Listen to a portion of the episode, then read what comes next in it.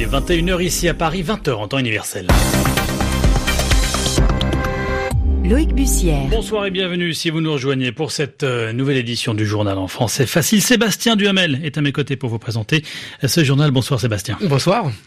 À la une, Juan Guaido reconnu par 11 pays de l'Union européenne, France et Allemagne en tête, comme président par intérim du Venezuela. Juan Guaido qui a pris la parole pour remercier ses soutiens. Vous l'entendrez dans un instant. Un autre président à la une de l'actualité, Donald Trump, dont l'agenda privé dévoilé ce week-end laisse rêveur nombre d'observateurs. C'est ce que nous dira Éric de Salve. Et puis cette décision de justice en Hongrie, huit ans après le plus grave accident industriel du pays. Dix personnes sont condamnées après le scandale des bouts rouges. Les explications dans ce journal. Le journal. Le journal. En français facile. En français facile. Tout d'abord, la situation au Venezuela et cette déclaration du chef de la diplomatie américaine. Mike Pompeo qui se félicite de la reconnaissance de Juan Guaido par plusieurs pays européens, en l'occurrence 11 d'entre eux, la France, l'Allemagne et le Royaume-Uni notamment, qui reconnaissent donc celui qui s'est autoproclamé président par intérim après avoir exigé de l'actuel chef de l'État, Nicolas Maduro, l'organisation d'une élection présidentielle, une restée lettre morte. Une nouvelle fois, aujourd'hui, Juan Guaido a pris la parole pour remercier justement ses alliés européens devant le Parlement dont il est également le président. Il a aussi rappelé l'urgence absolue de faire entrer l'aide humanitaire dans son pays et il s'en est pris à Nicolas Maduro qui encore une fois a refusé cette aide. On l'écoute. Necesitamos que ingrese la ayuda humanitaria soldado de la patria. Il faut que l'aide humanitaire puisse arriver, soldats de la patrie pour ta maman, ta sœur, pour ta fille, pour ton peuple. Entre 250 et 300 000 Vénézuéliens risquent actuellement de mourir.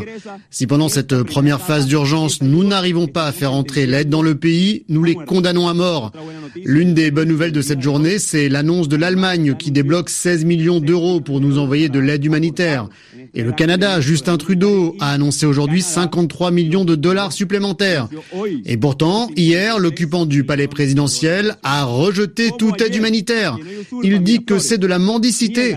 Hier, il a nié que des enfants meurent de faim alors que nous avons besoin d'urgence de rations supplémentaires Comment nier la crise de l'hôpital pédiatrique le plus important du pays Comment nier la crise pour les patients qui souffrent par exemple d'insuffisance rénale Non, vraiment, il y a beaucoup de méchanceté.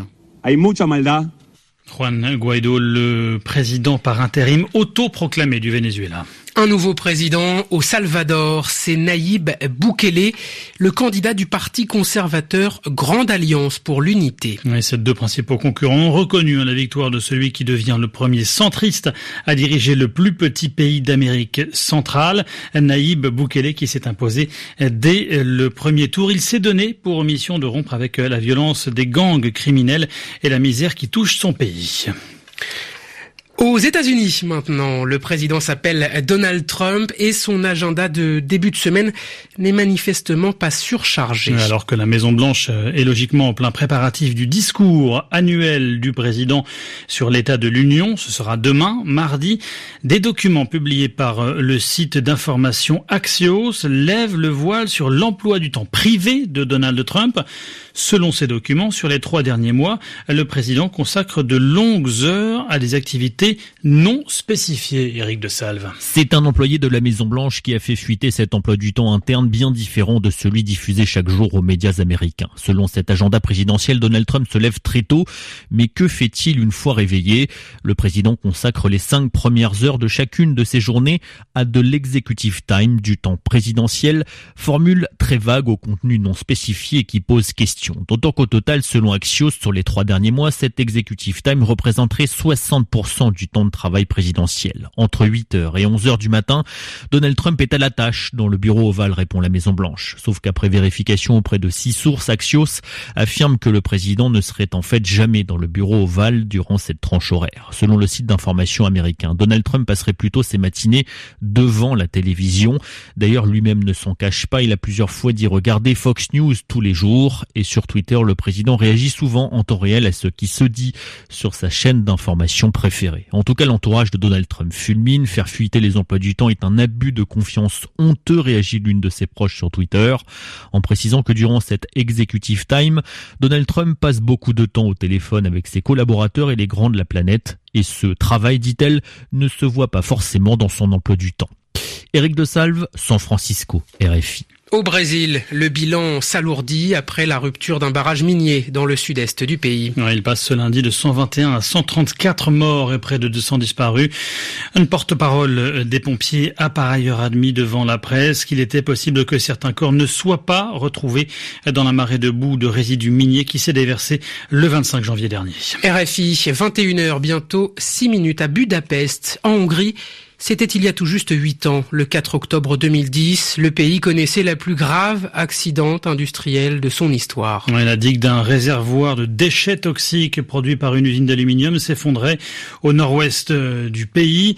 Une gigantesque coulée de boue rouge faisait dix morts et entraînait une grave pollution du Danube et de ses affluents. Après huit ans de procès, un tribunal hongrois a condamné aujourd'hui dix personnes, dont l'ancien directeur de l'usine, Florence Lors d'un premier procès en 2016, le tribunal avait relaxé les prévenus, estimant qu'ils n'étaient pas responsables. Mais une cour d'appel a ordonné un nouveau procès. Et le tribunal de Dieur, à l'ouest de la Hongrie, vient de rendre un jugement en première instance. L'ancien directeur de l'usine, Zoltan Bakoni, écope de deux ans et demi de prison ferme. Son adjoint est condamné à deux ans de détention, tandis que les autres prévenus reçoivent des peines avec sursis. Tous sont reconnus responsables d'homicide par négligence et d'atteinte au bien public et à l'environnement. Mais l'État, qui était chargé de vérifier les installations de l'usine et qui a délivré année après année des permis de fonctionnement, n'a pas été inquiété par la justice. Huit ans après la catastrophe des Baux Rouges, malgré des centaines de millions d'euros investis dans la dépollution, des centaines d'hectares restent interdits à la culture. La plupart des habitants ont été relogés à quelques kilomètres des villages sinistrés, mais des dizaines d'entre eux ont refusé de revenir vivre dans la région. Florence Labruyère, Budapest, RFI. L'actualité en France, où Emmanuel Macron participe ce soir à une réunion publique en région parisienne dans le cadre du grand débat national. C'est son premier déplacement en banlieue parisienne dans ce contexte. Il est notamment euh, revenu sur euh, la question du droit de vote euh, des étrangers, affirmant qu'il préférait favoriser l'accès à la nationalité française plutôt que d'accorder ce droit lors des élections locales. Emmanuel Macron qui retournera sur le terrain jeudi en Saône-et-Loire où il rencontrera des élus et des jeunes. Un nouvel épisode dans l'affaire Benalla. Après la diffusion d'un enregistrement d'une conversation de l'ancien chargé de mission à l'Élysée et de l'ancien chef de la sécurité du parti présidentiel, Vincent Kras, le parti, le parquet de Paris ouvre une enquête préliminaire et lance une perquisition à Mediapart qui a diffusé les enregistrements. Le média en ligne a refusé cette perquisition au nom du secret des sources. Les suites à présent de l'enquête sur la disparition d'Emiliano Salla. L'avion du footballeur a été retrouvé au fond de la Manche à près de 70 mètres de fond. Des images vidéo ont permis de repérer un corps dans les restes de l'appareil, Sébastien. Et la disparition d'un autre sportif, ancienne gloire du saut à ski dans les années 1980. Il s'agit du Finlandais Matti Nikkanen, qui était célèbre pour ses performances sportives, mais aussi pour ses déboires loin des tremplins. Son portrait par Hugo Moissonnier.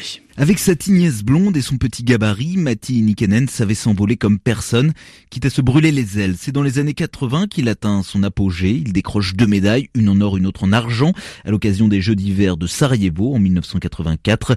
Quatre ans plus tard, c'est la consécration à Calgary au Canada, intouchable Nikanen remporte les trois épreuves de saut à ski au programme. À ses succès olympiques s'ajoutent six titres de champion du monde, 46 victoires en Coupe du Monde et quatre globes de cristal. Son palmarès donne le vertige. Sa popularité est immense dans son pays. Mais l'un des meilleurs sauteurs à ski de l'histoire est aussi un drôle d'oiseau de nuit, le George Best finlandais. Comme le grand footballeur nord-irlandais des années 60, Matti Nikanen aime l'alcool, la fête. L'argent vient rapidement à manquer doit vendre ses médailles, ses tentatives de reconversion seront nombreuses, tout comme ses mariages. Il connaîtra un certain succès en tant que chanteur dans les années 90, mais l'atterrissage sera brutal dans les années 2000. Nikkanen passe deux fois par la casse prison, accusé d'avoir poignardé un ami, puis d'avoir frappé sa femme diabétique. Il s'est éteint à l'âge de 55 ans. Les causes exactes de sa mort ne sont pas encore connues. Un portrait signé Hugo Moissonnier du service des sports d'RFI Radio France Internationale où il est 21h10 à Paris.